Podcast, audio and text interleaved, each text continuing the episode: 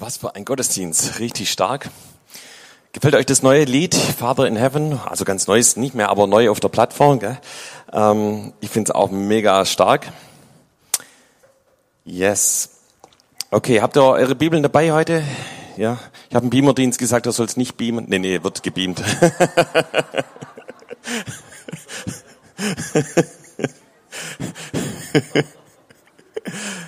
Ich trainiere immer die Leute im Next Step Kurs und auch beim Glaubensaufbauwochenende ihre Bibeln mitzubringen. Und ich finde es immer mega nice, wenn alle da sitzen, ihre aufgeschlagenen Bibeln haben, haben und mitlesen.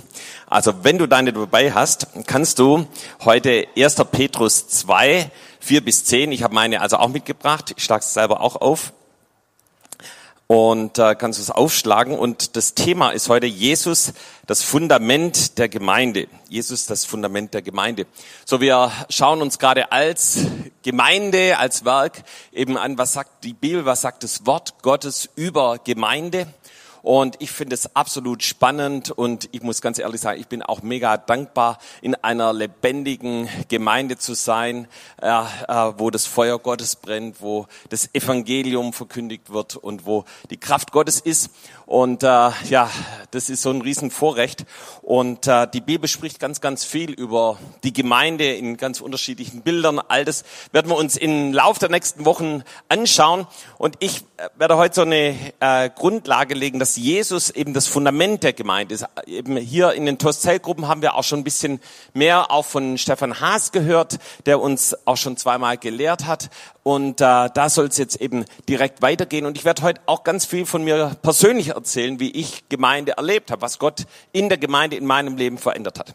Ja, aber die Grundlage ist und bleibt Jesus.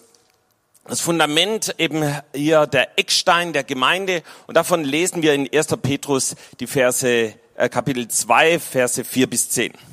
Und da heißt es, zu ihm kommt als zu dem lebendigen Stein, der von den Menschen verworfen ist, aber bei Gott auserwählt und kostbar. Und auch ihr als lebendige Steine erbaut auf dem geistlichen Hause und zur heiligen Priesterschaft zu Opfern, geistliche Opfer, die Gott wohlgefällig sind durch Jesus Christus. Darum steht in der Schrift, siehe, ich lege in Zion einen auserwählten, kostbaren Eckstein. Und wer an ihn glaubt, der soll nicht zu Schanden werden. Für euch nun, die ihr glaubt, ist er kostbar. Für die Ungläubigen aber ist er der Stein, den die Bauleute verworfen haben und der zum Eckstein geworden ist. Ein Stein des Anstoßes und ein Fels des Ärgernisses. Sie stoßen sich an ihm, weil sie nicht an das Wort glauben, wozu sie auch bestimmt sind. Ihr aber seid das auserwählte Geschlecht, die königliche Priesterschaft, das heilige Volk, das Volk des Eigentums, das ihr verkündigen sollt, die Wohltaten dessen, der euch berufen hat, von der Finsternis zu seinem wunderbaren Licht, die ihr einst nicht ein Volk wart, nun aber Gottes Volk seid, und einst nicht in Gnaden wart, nun aber in Gnaden seid. Wow, was für ein Text. Ich weiß nicht, ob du komplett folgen konntest. Er ist vielleicht an manchen Stellen ein bisschen ähm, wie soll ich sagen, kompliziert, aber er ist absolut inhaltsreich und äh, deshalb gehen wir den Text einfach nochmal gemeinsam durch. Ja, also zuerst mal ist von Jesus die Rede. Zu ihm kommt als zu dem lebendigen Stein. Das heißt, Jesus ist der lebendige Stein.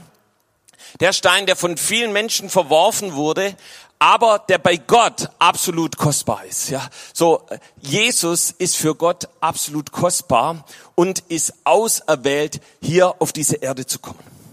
Ja, und dann ist die, äh, im nächsten Vers die Rede von ihnen. Also eben Petrus schreibt diesen Brief eben an die Gemeinden dort, ja, und sagt, ey, ihr seid lebendige Steine.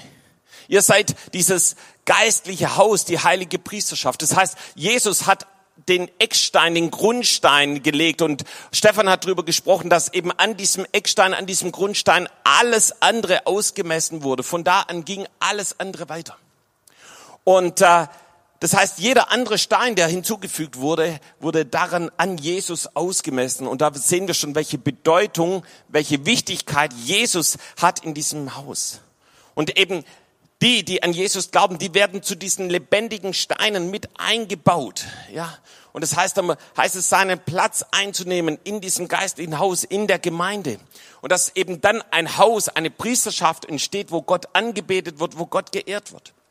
Und das ist nicht irgendwie ein Zufall, sondern das sagt schon das Alte Testament. Ja, ähm, und hier ist eben, wird zitiert aus Jesaja 28, siehe, ich lege in Zion einen auserwählten kostbaren Eckstein. Das heißt, äh, in Zion, also in Jerusalem, in Israel, wird dieser Eckstein gelegt. Und da ist Jesus auf die Welt gekommen und in Jerusalem ist Jesus gekreuzigt worden. Und wer an ihn glaubt, und das ist eben die ganz, ganz entscheidende Frage, wer an ihn glaubt, der wird nicht zuschanden werden. Ja? Also für die, die dann eben an ihn glauben, ist Jesus auf einmal kostbar. Ja, ist Jesus dieser Eckstein, an dem ich mich messe, an dem, an dem ich mich einmauern lasse. Ja, aber eben dann wieder der Vergleich mit den Ungläubigen ist es wieder dieser Stein des Anstoßes, ein Fels des Ärgernisses. Und ihr Lieben, das ist ganz, ganz schlecht, wenn wir uns ähm, an Jesus ärgern oder an, auch an der Gemeinde, wo Jesus ja der Eckstein und genauso auch das Haupt ist. Ja. So, das heißt nicht, dass es da mal nicht auch Fragen geben kann. Das ist keine Frage. Aber, aber wenn so eine Grundstimmung des Ärgernisses ist, dann warnt uns die Bibel hier davor. Und äh, dann geht Petrus weiter und sagt, eben ihr seid, eben wenn ihr hier Teil der Gemeinde, Teil dieses Leibes seid, Teil dieser lebendige Stein seid, dann seid ihr die, das auserwählte Geschlecht. Dann seid ihr die königliche Priesterschaft. Hey, was ist das für ein so ein starkes Wort. Ja, Gott macht uns zu Königen und Priestern, zu Menschen, denen er Autorität gegeben hat, ja, vor ihm zu stehen, wie Priester, einzutreten für sein Volk und für Menschen, ja, dass sie gerettet werden. Gott sagt, ey, wir sind das heilige Volk, das geheiligt ist, gereinigt durch das kostbare Blut des Lammes. Und das Volk, das Jesus gehört, das Volk des Eigentums Gottes.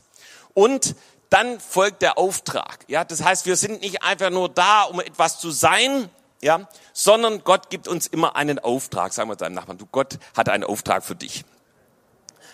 Und was ist dieser Auftrag? Ist zu verkündigen die Wohltaten dessen, der euch berufen hat, eben von der Finsternis zu seinem wunderbaren Licht. Ja. So, ich hatte auch das Vorrecht, eben anderthalb Tage hier beim Glaubensaufbauwochenende mit dabei zu sein. Und es ist so stark, wie du siehst, wie Menschen aus Finsternis rauskommen und auf einmal Jesus dem Licht begegnen. Ja. Also wir fassen zusammen, Jesus ist das Fundament der Gemeinde, der Eckstein, an dem sich alles andere ausrichtet. Jeder, der an ihn glaubt, wird selbst zum lebendigen Stein und Jesus ist eben das geistliche Haupt ja, und jeder lebendige Stein ist damit auch Teil des Hauses, Teil des geistlichen Tempels der Gemeinde. Und in der Gemeinde, da ist Anbetung, ebenso wie es im Tempel ist, da ist Lehre, da ist Opfer, da ist äh, meine Hingabe an Jesus. Und ihr Lieben, das ist sehr real. Das ist also nicht nur irgendwie was Theoretisches, was eben hier Petrus äh, äh, niederschreibt, sondern das ist richtig praktisch. Ja.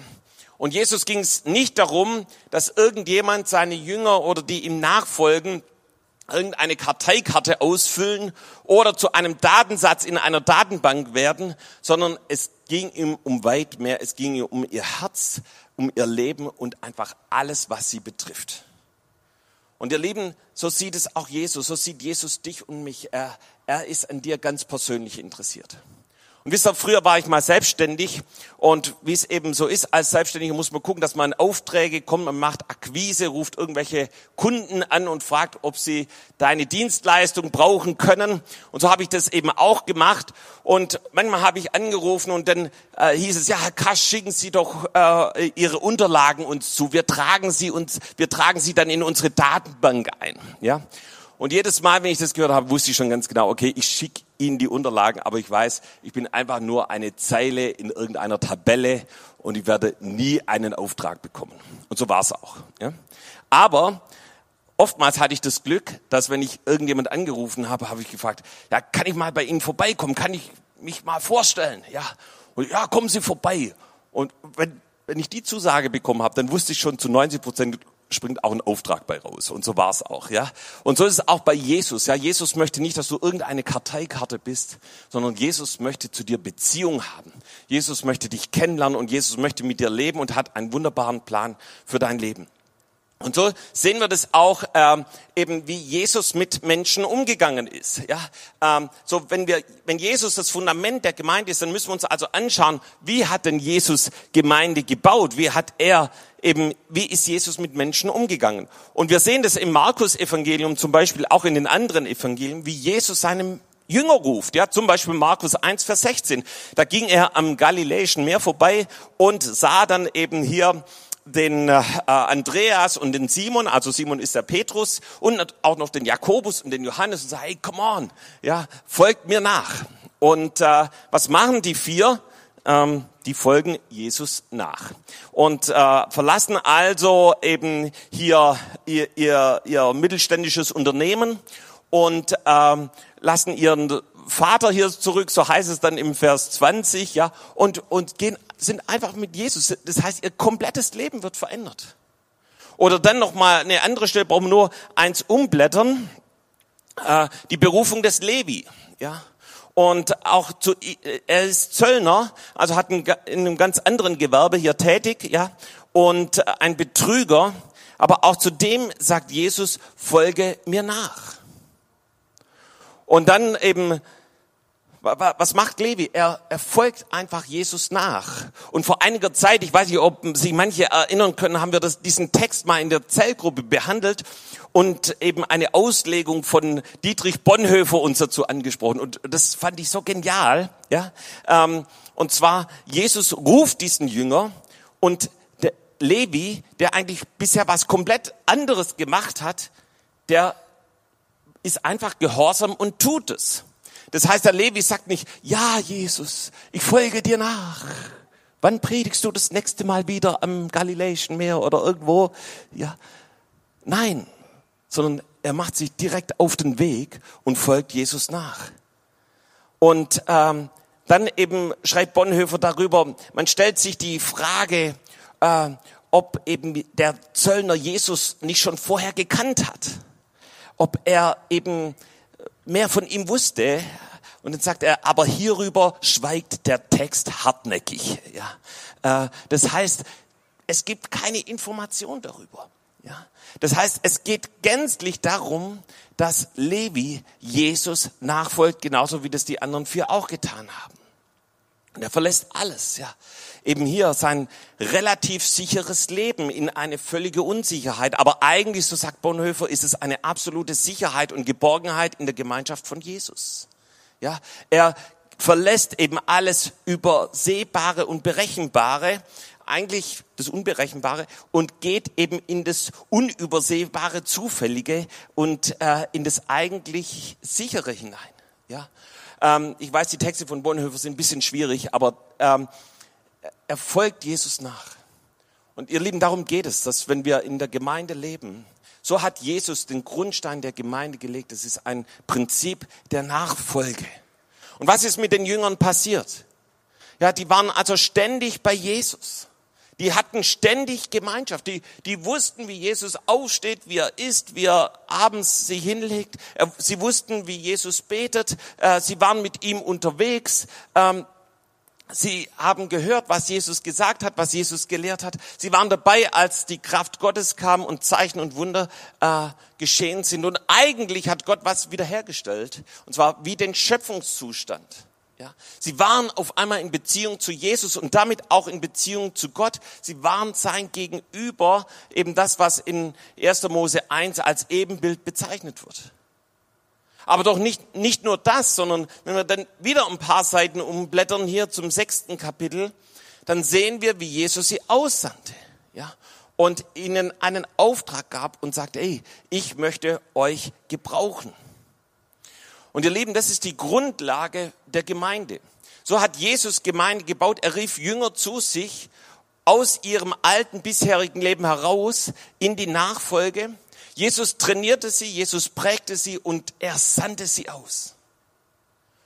Und äh, das war weitaus spannender und herausfordernder und herrlicher, als täglich in einem miefenden Zollhaus zu sitzen und andere zu betrügen. Amen. Ja, ja. Und Ihr Lieben, Jesus hat ihnen sein Wort weitergegeben. Er hat sie gelehrt. Er hat ihnen Maßstäbe und Werte weitergegeben.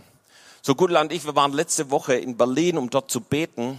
Und als wir im Gebet waren, hatte ich auf einmal ein Wort vor mir gesehen. Und äh, dazu mal die, die erste Folie, bitte.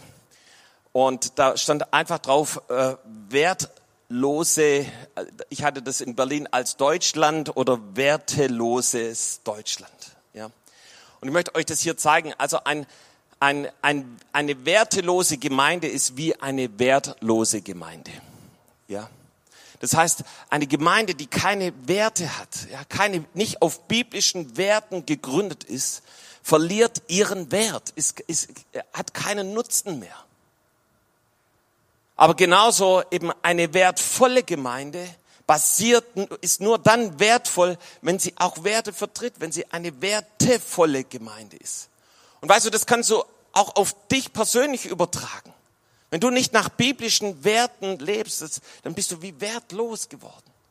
Aber wo die biblischen Werte in dir leben und sagen, wow, danach möchte ich leben, das möchte ich in meinem Leben umsetzen, dann bist du auf einmal richtig wertvoll vor Gott und genauso auch vor anderen Menschen, für andere Menschen.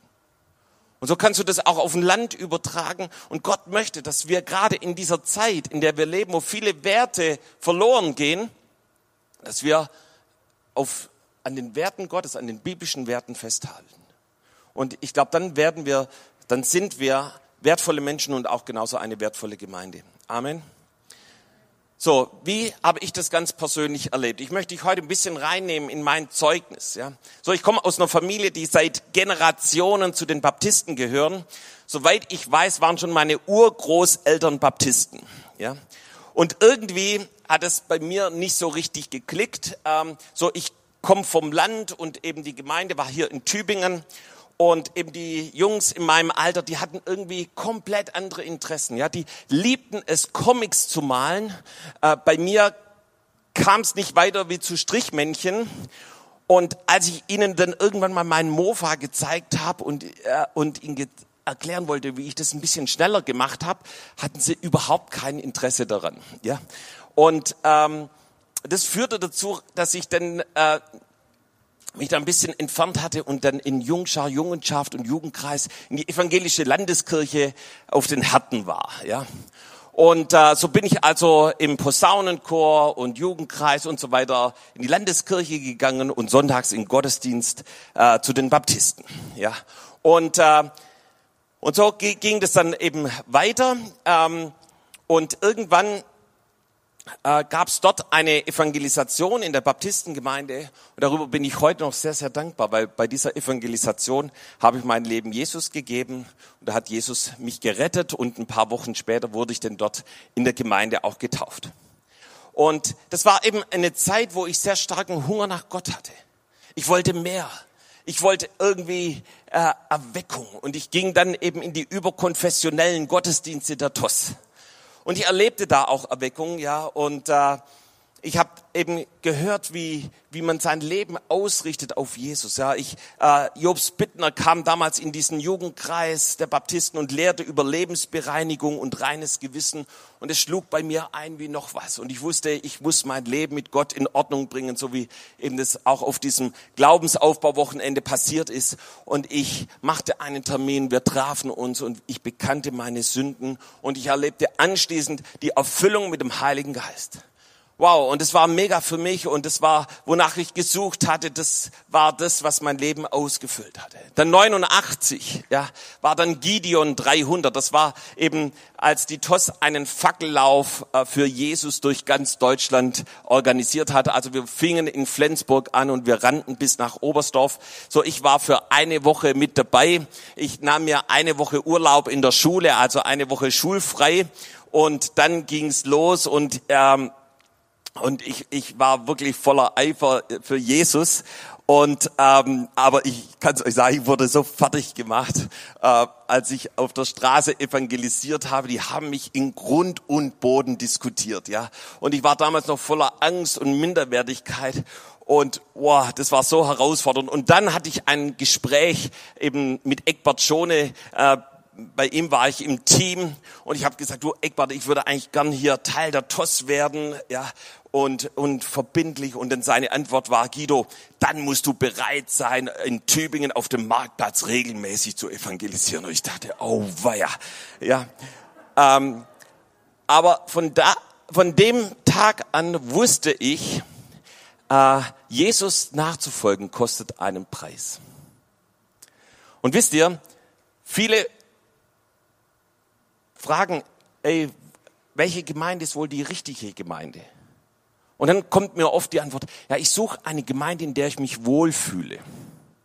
Und ich habe heute, äh, ich habe so ein Bibelprogramm auf dem Computer, habe ich mal das Wort Wohlfühlen in meiner Bibel gesucht und ich, ich habe euch die Ergebnisse mitgebracht. Ja, äh, nächste Folie bitte. Ja, also das Wohlfühl-Evangelium, Wohlfühl sogar mit Sternchen gesucht. Ja, äh, also kein No Results. Ja, also kein kein einziges Ergebnis für Wohlfühl. Ja, aber auf der anderen Seite, wer ist unter euch, der einen Turm bauen will und setzt sich nicht sofort hin und überschlägt die Kosten, ob er genug habe, um das auszuführen? Und das steht im Zusammenhang. Bist du bereit, das Kreuz auf dich zu nehmen? Bist du bereit, den schmalen Weg zu gehen? Bist du bereit, Jesus wirklich nachzufolgen?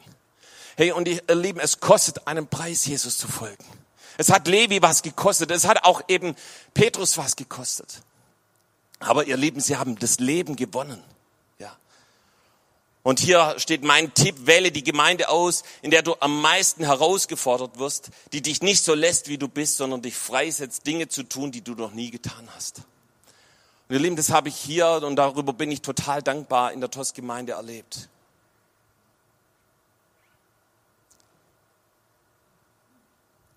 Und als wir damals noch überkonfessionell unterwegs waren, nach den Gottesdiensten, da haben wir uns immer alle zusammen getroffen. Alle Tossis kamen zusammen und äh, jeder war in irgendeinem anderen Gottesdienst. Und wir trafen uns dann bei irgendjemand zu Hause, entweder beim Ferdinand oder beim Ruben oder bei sonst jemand. Wir haben zusammen gegessen, wir gingen anschließend spazieren ins Freibad oder machten irgendwas anderes. Da war Gemeinschaft, ja. da war Beziehung. Und ähm, das war eine Zeit, in der ich davor war ich oft alleine zu Hause und ich habe mich nach echten Freunden gesehnt, mit denen ich was Cooles erleben kann, mit denen ich auch meinen Glauben teilen kann. Und ihr Lieben, ich war so dankbar, dass da Menschen waren, zu denen ich hingehen konnte, ja, und äh, die mich an die Hand genommen haben, die mich weitergeführt haben. Und dann kam 1990 das Reden Gottes, dass wir Gemeinde gründen. Und ihr Lieben, das hat mich damals sehr überrascht, weil wir dachten, der Herr macht es irgendwie anders und erweckt eine bestehende Gemeinde. Doch wie wir von Jobs vor ein paar Wochen gehört haben, äh, von Naaman, könnt ihr euch an die Botschaft erinnern, sind manchmal die Pläne und die Vorstellungen Gottes anders als die unseren. Ja. Und so habe ich ein ganz klares Reden bekommen, äh, hier die TOS-Gemeinde Guido, das ist der Ort, wo du sein sollst. Und ihr Leben, das hat einige Reaktionen hervorgebracht. Ja? So die erste Reaktion meiner Großmutter, meiner Oma, die ich sehr liebte und die mich auch im Glauben erzogen hat und die auch wirklich Jesus geliebt hat bis zum Schluss. Äh, ihre Antwort war, Guido, wenn du das tust, das überlebe ich nicht. Ja? Und das müsst ihr wissen, wenn du aus einer Generation von so vielen Baptisten kommst, ja, dann ist das, das ist wie bei bei, wenn du bei Bosch arbeitest, ja, einmal Bosch, immer Bosch, ja, und so war das da irgendwie ähnlich, ja. Und, ähm, und Jesus hat dann zu mir gesagt, Guido, halt den Mund, sei ruhig und bete für sie. Und das habe ich gemacht. Und, ähm, und Gott hat es wirklich seine schützende Hand über ihr gehalten. Sie hat es überlebt. Und, und sie hat dann oft zu mir gesagt, Guido, du, den Bittner, den höre ich so gerne, ja. Und sie liebte äh, die Botschaften von Jobs Bittner. So Verwandte diskutierten mit mir über den Heiligen Geist und sein Wirken mit dem Ziel, mich von dem Eintritt der Gemeinde abzuhalten. Doch mein Entschluss und das Reden Gottes darüber standen fest und ich war bei der Gründung der TOS-Gemeinde im November 1990 mit dabei. Zuvor habe ich klar Schiff gemacht, ging hin, zum Posaunenchor, habe mich abgemeldet, mich bei der Baptistengemeinde abgemeldet, ja.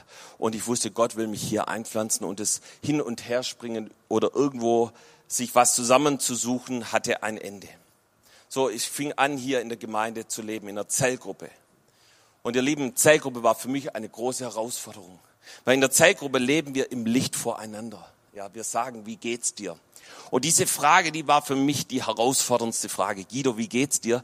Weil das war ich irgendwie nicht so richtig gewohnt, darüber zu erzählen, wie es mir geht und was bei mir los ist. Und jedes Mal vor der Zellgruppe über, Guido, wie geht's dir denn eigentlich? Ja, ähm, und äh, bin dann so in die Zellgruppe gegangen. Und es war so eine Zellgruppe, die hieß Nilpferdhauskreis. Ja, ähm, nach diesem bekannten Spiel, ist ja wahrscheinlich nicht mehr so bekannt, aber damals bekannt, Nilpferd in der Achterbahn.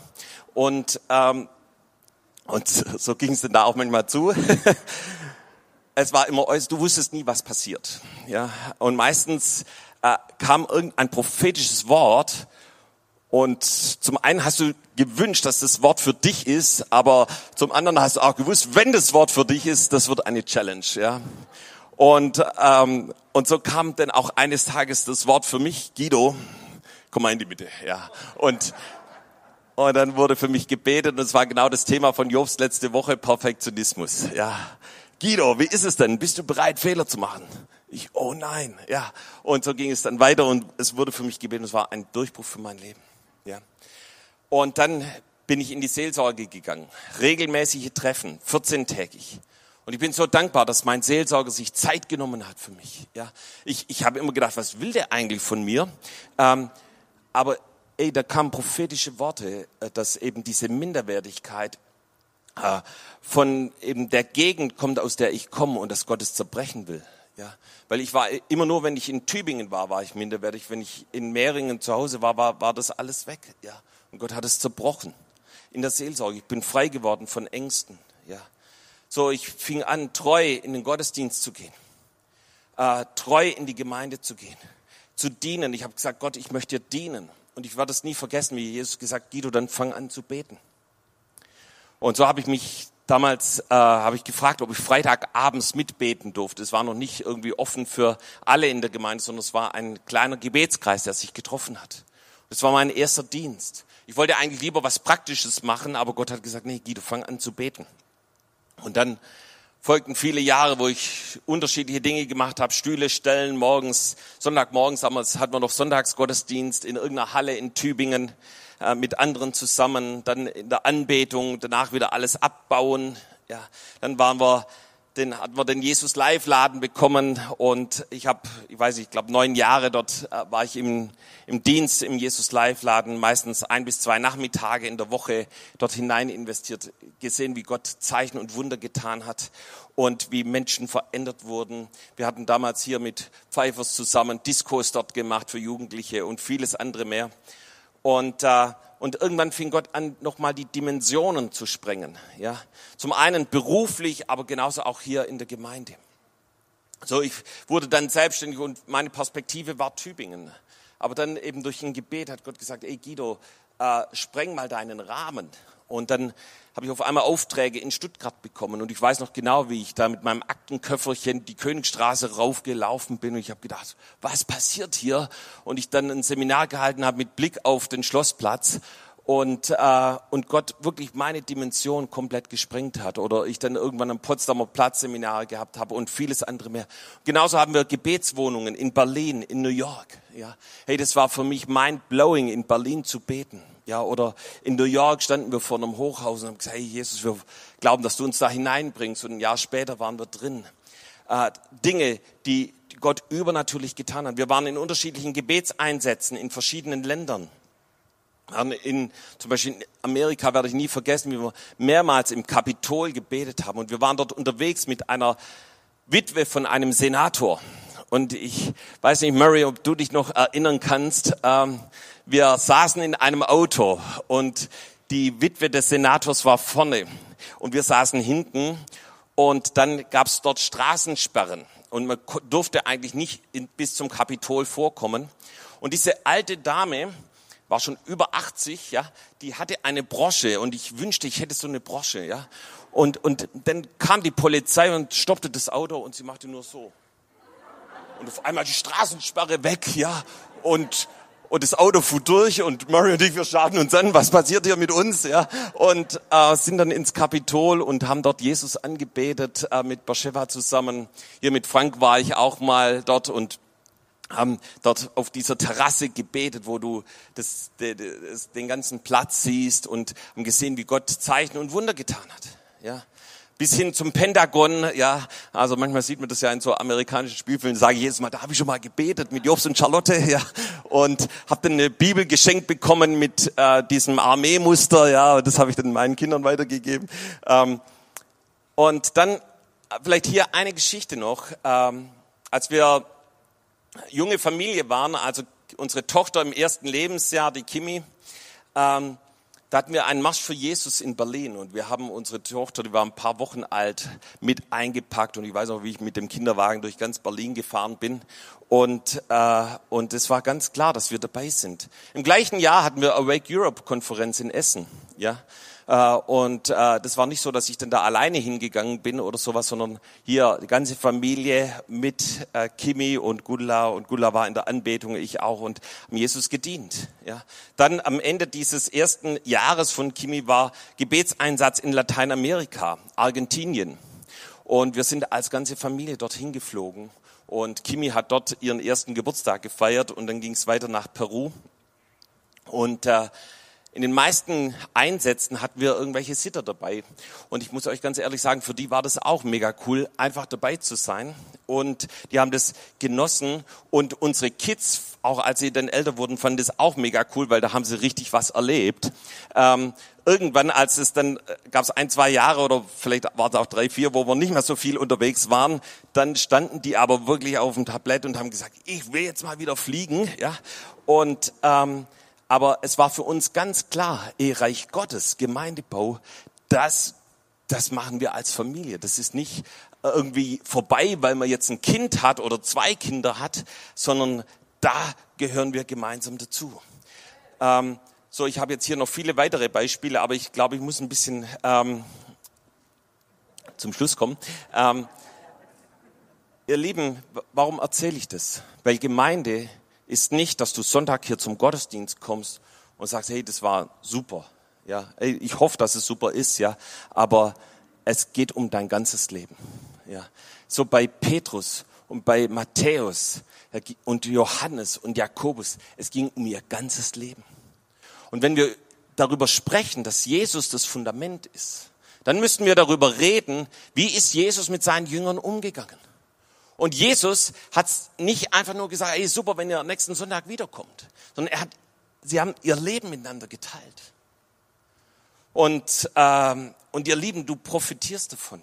So, wir gehen jetzt bald wieder in Urlaub, wie viele hier in der Gemeinde in Urlaub gehen und wir, die, die meisten in der Gemeinde gehen in großen Urlaubsgruppen äh, in Urlaub. Und das erste Mal haben wir das vor ungefähr 20 Jahren erlebt. Das waren wir mit Jobs und Charlotte zusammen und hier mit vielen anderen in der Toskana. Wir haben ein Haus gemietet mit Pool und wir hatten gemeinsame Anbetungszeiten und, äh, und, und einfach auch die Zeit zusammen genossen und äh, viel Gemeinschaft gehabt. Und, und ich fand es so cool, das war für mich so wohlständig, so gesegnet, das war so hundertmal besser, wie ich früher Urlaub gemacht habe auf irgendeinem Campingplatz oder sonst wo. Und es war einfach ein Segen Gottes. Und ihr, ihr Lieben, das ist lebendiger Stein zu sein. Ja, ich bin Teil des Segens. Und auf einen solchen Urlaub hat Gott zu mir gesprochen, äh, dass er mich berufen will als Pastor. Ja. Und irgendwann durfte ich nicht mehr mit, mit Jobs und Charlotte. Ja hat Jobs uns aus dem Nest rausgeschubst, ja, hat gesagt, so Guido, jetzt macht ihr mal selber eine Gruppe, Frank und Babel, jetzt macht ihr mal selber eine Gruppe und Kötzers macht ihr mal selber eine Gruppe, ja, und so sind wir jetzt mit, und Walderts genauso, mit vielen anderen unterwegs, ja, mit mehreren hat sich das Ganze multipliziert. Und ich könnte noch viel erzählen, aber ihr Lieben, Leben in der Gemeinde ist nichts Langweiliges. Leben in der Gemeinde, in der Berufung, die Gott für dein Leben hat. Da hat Gott was vor. Gott möchte dich gebrauchen. Ihr Lieben, ich habe diese Woche was erlebt und hat der Heilige Geist zu mir gesprochen. Und zwar, ähm, äh, manche wissen das, ich habe mir ein Rennrad zugelegt und fahre manchmal hier ins Zentrum mit dem Rennrad. Und so war ich diese Woche dann auf dem Weg nach Hause. Und als ich so nach, aus, aus Tübingen rausfuhr, kam auf einmal eine Gruppe von Rennradfahrern. Das waren bestimmt mindestens 20 Rennradfahrer, also in voller Montur und so weiter, coole Räder. Und, und ich sah die und ich, ich habe mich dann einfach hinten ran gehängt. Und ihr Lieben, sowas habe ich bisher noch als Fahrradfahrer noch nie erlebt. Ich bin schon mal bei jemand im Windschatten gefahren und habe gemerkt, wow, das ist denn viel leichter. Aber als ich hinter so einer Gruppe von 20 Rennradfahrern herfuhr, das, das war nicht nur Windschatten, das war ein Sog. Ja, du bist mit, mit, mit, mitgeschoben worden. Du konntest gar nicht anders als mitfahren. Ja, und ich dachte, wow, ist das cool. Und die, also die sind auf der Strecke weitaus schneller gefahren, wie ich da normalerweise fahre. Aber es hat mich einfach mitgezogen. Und ihr Lieben, das war für mich ein Bild, wie wenn du in der Gemeinde bist, dann wirst du mitgezogen in dem Strom des Heiligen Geistes. Und es ist, es ist viel leichter, als wie wenn du denkst, so, ja, ich muss als Einzelkämpfer irgendwie meinen Weg mit Jesus finden oder gehen. Gott möchte dich mitziehen. Und dann sei nicht so doof wie ich, ja. Weil als ich dann so ein Weilchen hinter denen herfuhr, habe ich gedacht, die fahren bestimmt nach Dustlingen geradeaus weiter. Und ich muss nach Gomaring links abbiegen. Und die letzten 300 Meter habe ich gedacht, komm, jetzt überhole ich die mal geschwind. Ja. Und dann bin ich hinten raus und an diesen 20 im Sprint vorbei. Ja, so, Guido, gib alles. Es ist nur, nur 300 Meter, ja. Und dann biegst du ab und dann kannst du wieder entspannt fahren, ja. Und es hat funktioniert. Ich bin wirklich an allen 20 vorbei. Ja. Und ich bin abgebogen, dachte, oh, super, gemütlich weiterfahren. Und auf einmal schaue ich nach hinten, oh, die sind auch abgebogen. Ja. Und die nächsten zwei, drei Kilometer waren echt Stress für mich. Ja. Und das ist, wenn du alleine ohne Gemeinde unterwegs bist. Ja. Sei nicht so blöd, okay?